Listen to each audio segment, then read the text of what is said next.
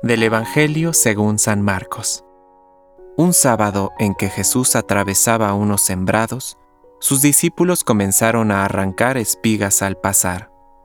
Entonces los fariseos le dijeron, Mira, ¿por qué hacen en sábado lo que no está permitido?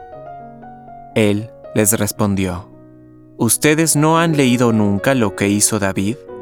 Cuando él y sus compañeros se vieron obligados por el hambre, cómo entró en la casa de Dios, en el templo del sumo sacerdote Abiatar, y comió y dio a sus compañeros los panes de la ofrenda, que solo pueden comer los sacerdotes?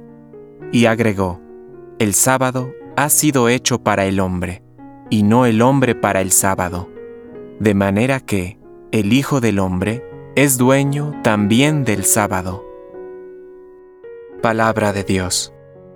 Compártelo Permite que el Espíritu Santo encienda tu corazón